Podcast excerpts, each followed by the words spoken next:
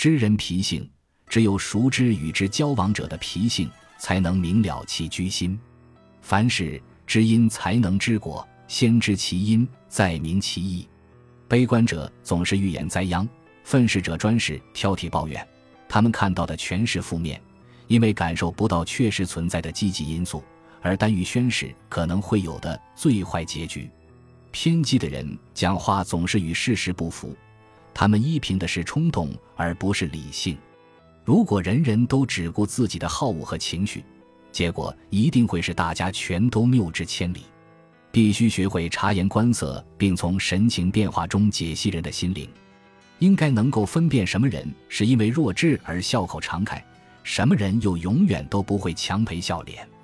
务必提防好事之徒或寻衅滋事之流的包打听，切勿指望面相凝恶的人能做好事。这种人常对造化怀有报复之心，既然苍天对其不厚，他们自然也就不会善待苍天。美艳则是常与愚昧共生并行。